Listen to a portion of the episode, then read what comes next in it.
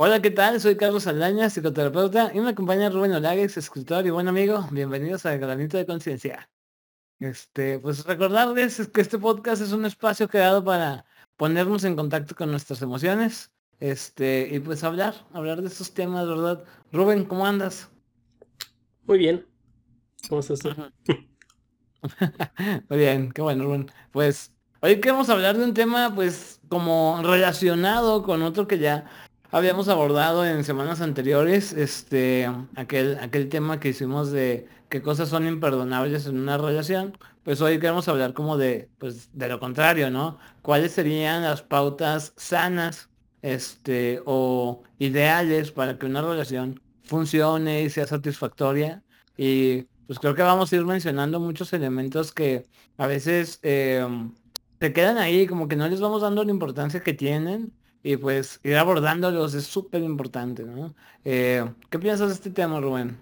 Este, también creo que va un poco encaminado o se conecta de cierta manera con el de la vez pasada, que hablábamos del narcisismo, pero también como de cómo, cómo es una relación con, con una persona narcisista.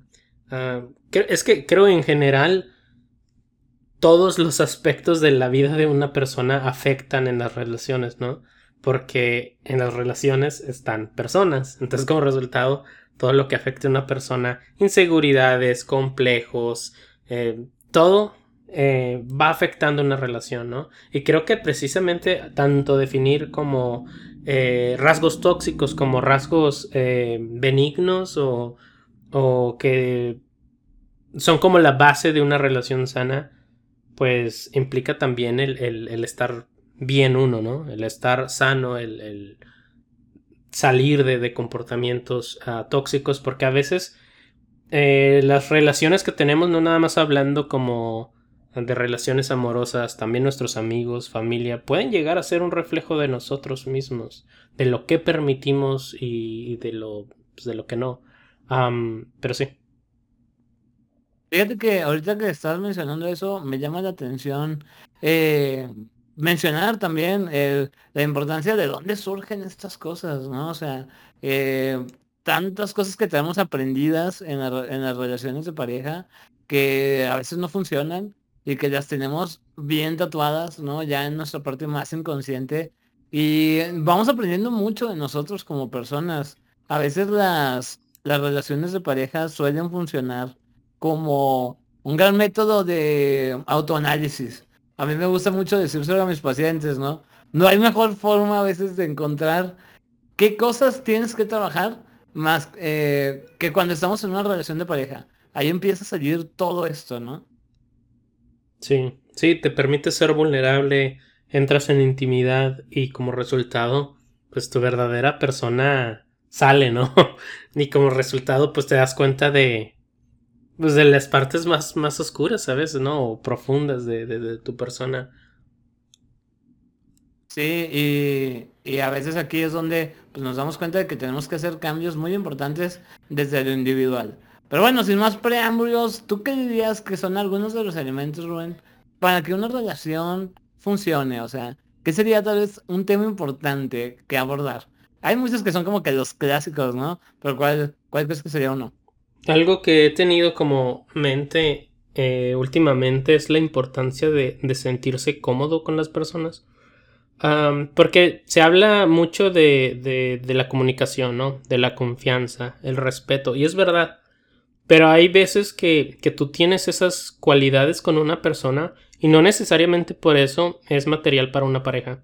Hay personas con las que te comunicas bien, respetas, incluso admiras, pero no por eso significa que ya puedes tener una relación, ¿no? Eh, muchas veces el sentirte cómodo con una persona es sumamente importante y creo que es uno de los aspectos de las relaciones más infravalorados. Eh, incluso más como que la atracción física, emocional, intelectual, es la capacidad de ser tú mismo con tu pareja. Y es algo pues difícil de hacer por, por dependiendo de qué tanto bagaje emocional tengamos con nosotros, ¿no? De, por ejemplo, hay, hay personas que van cargando como que en su infancia las, regañaban mucho y como resultado tienen, tienden a ser muy recatados, este, andar siempre con decoro y de cierta manera a mostrarse ante las personas con ciertas máscaras más que como son. Y dependiendo de cómo nos criaron, dependiendo de, cómo eh, interactuamos con nuestros círculos sociales, ah, pues va, va siendo esto, ¿no? Y, y, eso es sumamente importante, creo que es más importante que, que muchos otros aspectos de los cuales se habla mucho, el, sentirte como el sentirte tú. Ah, yo puedo ser quien soy con, con, esta, con esta persona. Pero también para darte cuenta de, esas cosas, tienes que saber quién eres, ¿no? Y es, es como un proceso bien interesante. Sí, como que vale la mano, ¿no? Totalmente.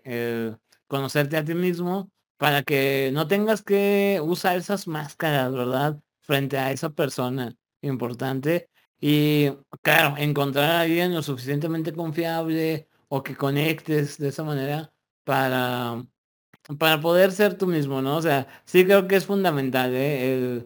el, que pues realmente no haya máscaras que, que pueda ser la persona que, que eres sin ningún tipo de, de freno, de cuántas relaciones no hay donde se siente eh, esa presión encima cuando estás saliendo con alguien que tienes que transformarte en otra persona, ¿no? Que tienes que dar tu mejor cara todo el tiempo y todas esas ideas de, es que si, si no lo hago me va a rechazar, ¿no? Si me muestro como yo soy, este, tal vez no le va a gustar, ¿no? Entonces, pues voy a, disfrazarlo, voy a decir que, que siempre estoy de, buen humor, que eso, que lo otro, y a veces no me doy chance de mostrar todo lo que traigo ahí, ¿verdad?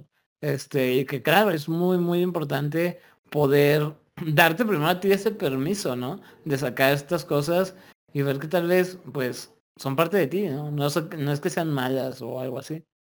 Sí, y muchas veces no es que nuestra pareja no nos vaya a aceptar si, si nos, nos permitimos ser vulnerables o si nos sentimos débiles. Es a veces que hay un, un juicio preconcebido de nosotros mismos hacia nosotros mismos. Es de que a mí no me gusta cómo me veo cuando muestro debilidad y como resultado no quiero mostrarle esa parte a, mi pareja.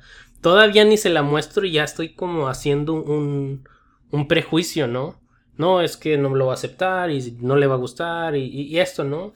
De queremos mantener esta fachada y es sumamente cansado porque a fin de cuentas no, no te estás permitiendo ser tú y vivir de esa manera es, es algo extremadamente cansado. Sí, resulta muy desgastante, ¿no? Eh, totalmente, estoy de acuerdo contigo. Ahora, mira, yo creo que un elemento que sí, a mí se me hace que es fundamental, ya, ya establecido una relación de pareja, porque tal vez esto es como el previo, ¿no? Que tú puedas ser tú mismo, ¿no? En la relación. Eh, pero ya una vez estando en la relación, sí creo que una relación no se puede dar, no podemos hablar de amor si no hay respeto. O sea, si en una relación no hay eh, esta consideración hacia el otro, de respetarlo, de no violentarlo, de, pues básicamente no ser agresivo con el otro, no expresar estas necesidades que tenemos de una forma hiriente y así. Sin ese elemento, eh, la verdad creo que no es posible que se dé una relación. Mucho menos, tal vez puede dar una relación, pero no una relación sana, ¿sabes? Va a ser una relación muy tortuosa que ya pasando esa línea de respeto, normalmente nos topamos con situaciones que son, pues a veces muy delicadas, ¿no? Y que van como en aumento. Situaciones de violencia, situaciones de abuso. Entonces, sí creo que es un elemento fundamental. El amor no es jactancioso y no busca lo suyo. Algo así dice ah, la primera carta de los Corintios en la Biblia, hablando del amor. Y creo que eso es como muy, muy importante ah, por lo que mencionas, ¿no? Del respeto. tener consideración por la persona, el tener este en cuenta que esa persona siente y antes como de, de, de decir algo, actuar, pues tener en cuenta los sentimientos de, de otra persona, ¿no? Ah, y precisamente eh, del, respeto como va, es que afecta el respetar o, el faltarle el respeto a una persona, afecta muchas cosas el faltarle el respeto a una persona puede hacer que esa persona deje de confiar en, ti dependiendo de, del agravio, ¿no? también, si no hay respeto, la comunicación no va a ser efectiva. Y pues si eres una persona irrespetuosa con tu, con tu pareja, pues tampoco estás siendo afectivamente responsable. Son un montón de cosas que se pueden evitar nada más con el simple hecho de tener respeto. Y hablando de este tema de respeto, o sea, creo que es súper importante ver, eh, respetar los límites de, de, alguien, ¿no? O sea, eh, hasta qué punto podemos llegar. Y mm, a veces vemos muchos ejemplos de cómo no se respetan los límites emocionales de alguien, ¿no? O sea, cómo podemos eh, lastimar a alguien a través de sacar a reducir lo que ya sabemos que le duele a la otra persona. Porque si consideramos que ya estamos en una relación de pareja, conocemos lo que le duele al otro, ¿no?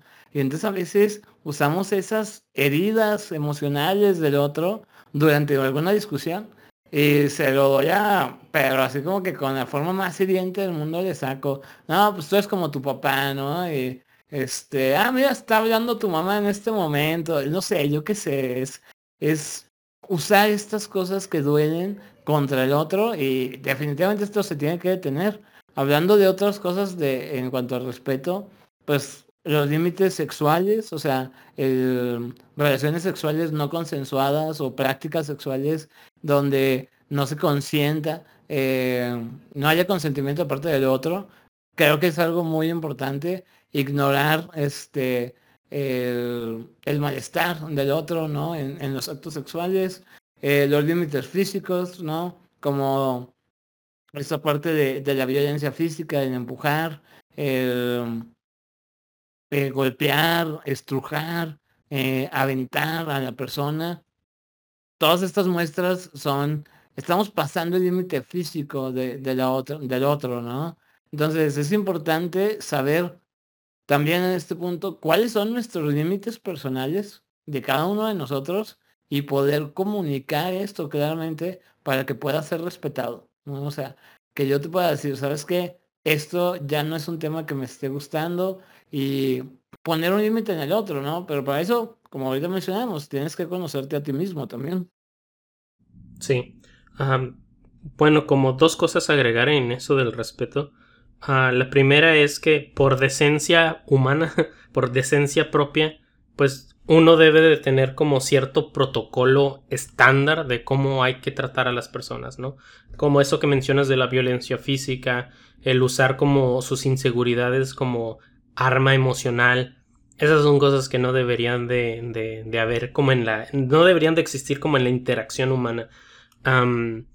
pero al mismo tiempo por otra parte, el, poder establecer esos límites, ¿no? Para que sean respetados. El, oye, pues no me gustan estas cosas, este, otro como tema me hace sentir inseguro. Y el comunicarlo, ¿no? Dejarlo eh, establecido desde el inicio de que pues esas líneas no, no se tocan, ¿no? Y, pues sí, creo que es muy importante comunicarlo, ¿no?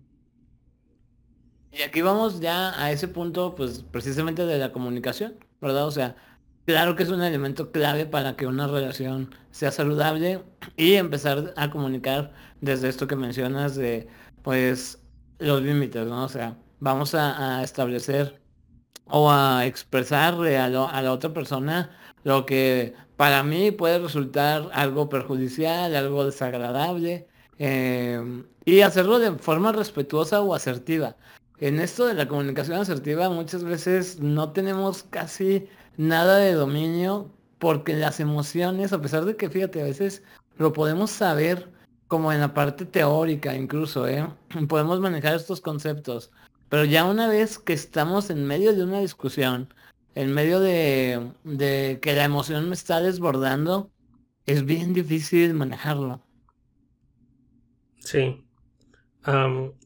Ahorita que mencionas lo de la comunicación y, todo esto, ah, pues hay, creo que es un tema tan amplio y complejo que muchas veces lo damos por sentado, ¿no? Porque podemos ver mucho, mucha gente que dice, ah, pues como la comunicación es clave para tener una relación sana, ¿no?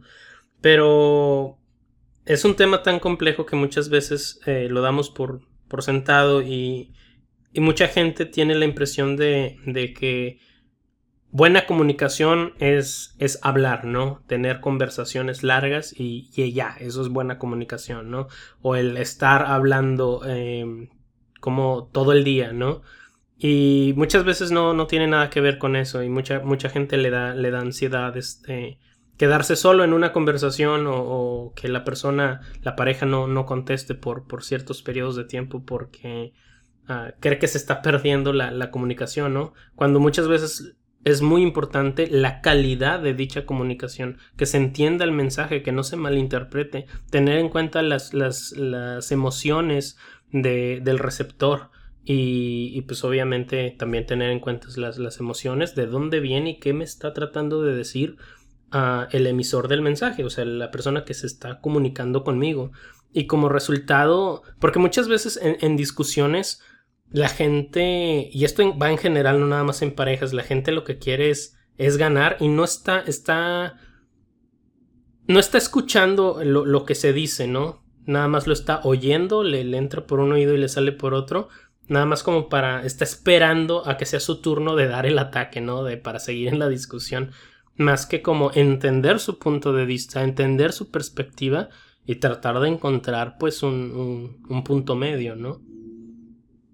Sí, eh, fundamental eso que mencionas. O sea, yo creo que un elemento eh, primordial en una buena comunicación es precisamente esa escucha activa, ¿no? O sea, es hacer sentir al otro que lo estoy escuchando. ¿sí? Aun cuando no esté de acuerdo con lo que me está diciendo, aun cuando lo que está diciendo me puede estar lastimando de alguna forma, eh, si dejamos de escuchar la conversación, se va a convertir simplemente en un eh, rebotarse mensajes, ¿sí? En lugar de que mi mensaje llegue al otro y resuene, me lo va a regresar porque ni me está escuchando, ¿no? Si le digo, oye, ¿sabes qué? Me duele cuando haces estas cosas, me molesta esto, van a decir, ah, pues a mí me molesta cuando tú haces tal cosa y tú también, fíjate en lo que me estás diciendo, porque eso ya no se vuelve productiva esa comunicación. Ya no te lleva a nada. Es básicamente eso que mencionas, ¿no? A ver quién gana, ¿no? A ver quién quien ah, da su mensaje de manera más, eh, pues más impositiva, entonces no llegamos a algún acuerdo y creo que esa es una, una situación importantísima, el poder escuchar realmente al otro desde la empatía, ¿sabes? Desde el ponerme en su lugar. Y eh, un elemento que aquí está, un componente, ¿no? De, esto es la, el, el poder escuchar al otro dándole a veces el beneficio de la duda. ¿sabes? Porque muchas veces aseguramos que lo que yo estoy pensando es cierto, ¿sí? Eh, yo estoy pensando que tuviste la intención de lastimarme y entonces ya ni siquiera le doy el beneficio de la duda a la otra persona. Y lo más irónico de todo esto es que este tipo de, discusiones suceden con las personas más cercanas que tenemos. En lugar de que tú digas, bueno, eh, no le doy el beneficio de la duda porque este, es una persona desconocida que me puede lastimar. No, a veces hacemos esto con las personas más, más cercanas y son con las que más batallamos en comunicarnos asertivamente. A veces con los desconocidos o con personas que acabamos de conocer tenemos muy buena comunicación. Y puedo decirle a una persona, oye, tal vez no tuviste la intención de hacerlo, pero sabes que eh, cuando dijiste tal cosa no me gustó por esto, esto y esto. Lo hacemos de maravilla, ¿no? Pero ya cuando es la pareja, no, pues se convierte en una situación donde ya estamos asegurando que la otra persona es que lo hace para molestarme. Él sabe perfectamente lo que me molesta y entonces ya no llegamos a nada, empiezan a desbordarse las emociones y pues empieza a haber como estos tropiezos, ¿no? En, en la comunicación, fundamental, ¿no? Y ahorita mencionaste algo que, que me resuena mucho y me parece muy cierto. No, mm, hay muchas formas de comunicar no siempre se tiene, no por hablar mucho significa que es una, una eh, conversación productiva. Hay parejas que pueden resolver un problema dejando el tema para después y hablándolo cuando la emoción se vuelva más, más controlada.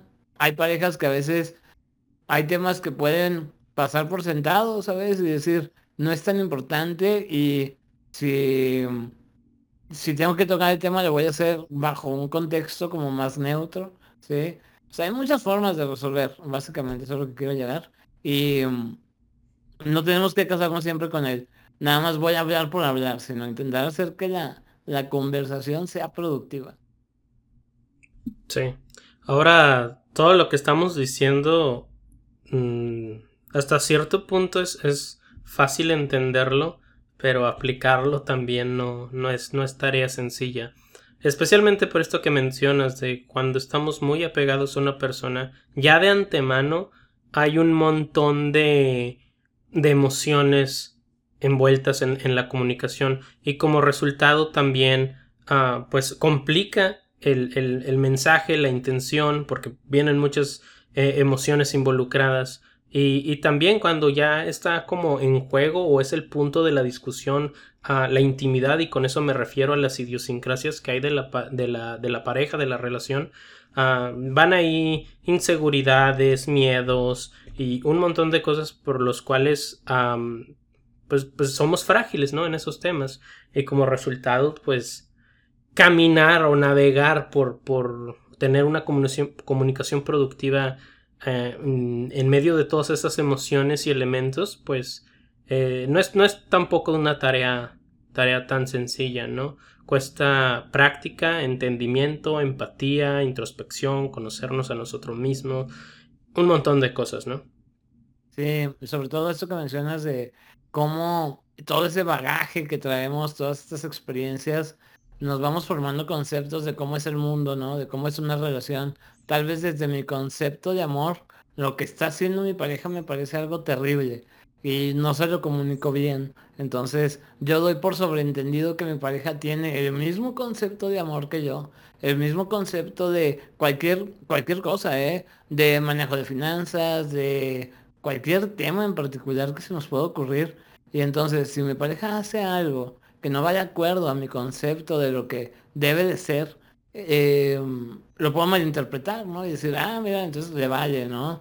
Si veo que mi pareja es súper hermético con sus finanzas, este, y no me comunica nada, pero yo nunca se lo pregunto, tal vez él aprendió desde ese concepto que las finanzas era algo muy privado y que no debería de compartirlo y así, y tal vez yo traigo un concepto de que es algo que debe ser transparente. El problema no es lo que hace la persona, es que están entendiéndolo de forma diferente, ¿no? Tienen conceptos distintos de lo que está bien y lo que está mal, de lo que debería de ser. Y entonces, como yo doy por sobreentendido de las cosas, sí se dan un montón, pero montones y montones de malentendidos. Uno de los más, más, este, yo creo que se dan en muchas parejas, tal vez ya no tanto actualmente, pero es el sobreentender qué rol tiene en una pareja eh, un hombre y una mujer, por ejemplo, ¿no? Como yo soy el hombre, me toca este proveer en la casa y ser el encargado del dinero y cosas así. Y la mujer de que se encargue de los niños, de este todo lo necesario de eh, la limpieza, esto, lo otro. Entonces, podemos dar por sobreentendido muchas cosas. Afortunadamente se empiezan a romper muchos de estos paradigmas ya es muy frecuente toparte con parejas que viven de forma diferente, ¿no? Todo esto, solo por mencionar ejemplos, ese es uno de los más comunes. Sí, totalmente. Especialmente cuando las familias empiezan a involucrarse en esa conversación de, de roles de, de, género, pues también la, la conversación se, se, vuelve mucho más compleja, ¿no? de lo que espera como cierta familia de, de la pareja de, y viceversa, ¿no? O sea, se, vuelve un tema mucho más complejo. Pero es muy importante hablarlo, es muy importante, como tú dices, no dar cosas por sentado. Ah, porque a veces nosotros fuimos criados de cierta manera o en nuestra experiencia, esa fue nuestra realidad por, por años, ¿no? Por décadas y, y resulta que cuando ya estamos como con una, una relación eh, cercana, pues somos expuestos a otras realidades, a otras, otras perspectivas con la misma validez, ¿no? Entonces hay que estar abierto a, a, esas cosas. Y cuando mencionas lo de la finanza, también pues mencionar que una comunicación eh, efectiva y productiva también implica uh, hablar de, de temas que, que, son a veces complicados, ¿no? Como, como finanzas personales, el, el, la muerte, el qué esperamos como qué planes incluso, se escucha como medio feo, ¿no? Pero qué planes tenemos para, para nuestra muerte, si tenemos alguna preferencia de, de, qué se va a hacer con nuestro cuerpo, porque a fin de cuentas es un evento que, que va a afectar a las personas que, que, que, se quedan en este mundo, ¿no?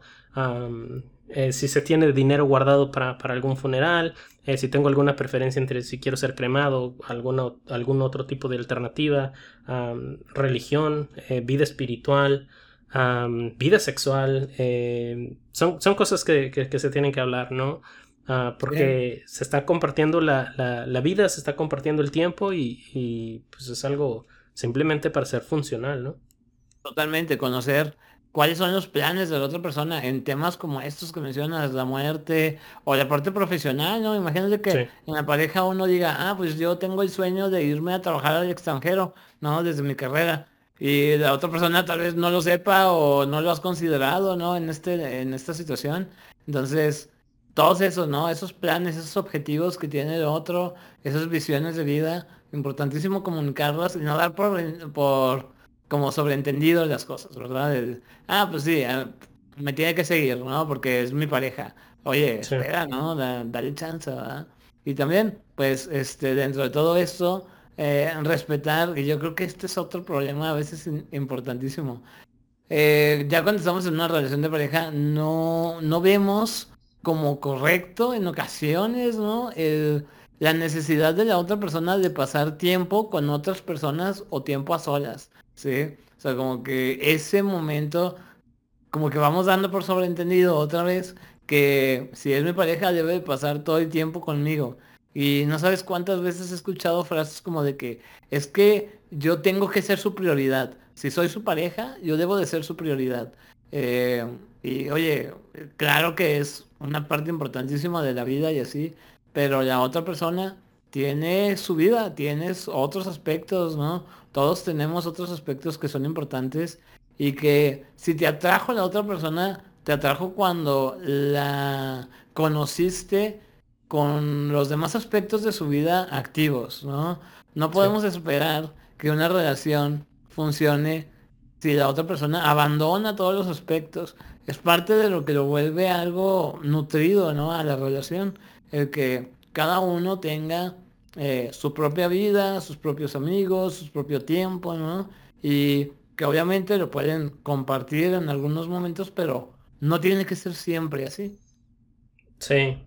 Ah, y vuelvo a mi, a mi punto principal, ¿no? El sentirse cómodo con una persona y el que esta persona nos permita ser nosotros mismos. Porque a veces el ser nosotros mismos implica a otras personas, ¿no? A la mejor parte una gran parte de quién soy se la debo a mi familia, a mis amigos, a mis hobbies, a mis intereses.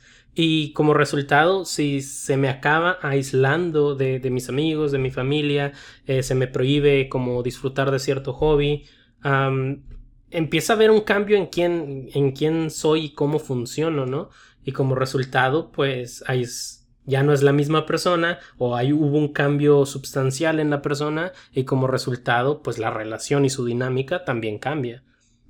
Sí, y aquí por ejemplo yo creo que el componente del que estamos hablando sería pues, la confianza, ¿no? O sea, es decir, si el otro no está conmigo todo el tiempo, tengo que confiar en que no, con él, ¿no? En esa persona, eh, darle ese beneficio de, oye, pues estamos juntos, sé que es un compromiso que estamos respetando ambos, ¿no? Que ambos vamos a respetar como los votos de, de estar juntos, de ser exclusivos el uno del otro. Y pues ahí es donde tal vez tenemos que manejar esos problemillas que anden como inseguridades y así. Em, porque luego precisamente pasa esto que mencionaste ahorita. Podemos ir aislando a nuestra pareja o nuestra pareja nos puede aislar a nosotros de toda nuestra vida, ¿no? De, se queda de lado todo esto, entonces es como el, la exigencia de que tienes que estar para mí todo el tiempo, ¿sí? Este, porque si no lo haces, es, es sospechoso, es símbolo de que hay algo que me estás ocultando, de que no puedo confiar en ti. Entonces, pues ahí tengan mucho cuidado con este tipo de cosas. Y pues bueno, ya para cerrar, algún tipo de conclusión, algo que quieres agregar. Pues todas estas eh, cuestiones que estamos platicando al final son pues como para prevenir, yo creo, ¿no? O sea, que si ustedes detectan algunos de estos elementos que faltan en la relación, ¿verdad? Eh, pues es importante ver qué está pasando, ¿no? Mínimo dar, darse la oportunidad de revisar, de hablar de estos temas, hablen con sus parejas de todos estos temas, vean cómo se siente cada uno en, estas situaciones y pues eh, poder llegar a una relación sana requiere trabajo. Es un arte, ¿no? Esto, eh, amar a otra persona no es algo que se aprende, que lo traigamos así como que ya aprendido como de cajón, ¿no? Es algo que se tiene que ir afinando, tenemos que tomar herramientas de, para hacer que funcione mejor una relación. Entonces, pues no tienen que ser perfectas las relaciones, pero sí pueden llegar a, ser funcionales y donde las dos personas puedan crecer, sobre todo. Sí, totalmente. Es un tema muy complejo, las relaciones, las personas, el amor en sí es, un concepto como muy complejo. Y eso que, hablamos como de las bases, ¿no? Porque también no, no mencionamos como los lenguajes del amor y, y cómo recibimos o qué, qué, esperamos o el concepto de amor que, que, creemos merecer es un tema bastante complejo, bastante extenso. Por ahora eh, nada más me queda eh, decirles, invitarles una vez más que pues para tener todas estas bases implica conocernos a nosotros mismos. Los invito a que hagamos una introspección y por supuesto, como siempre, invitarlos a tener un granito de conciencia.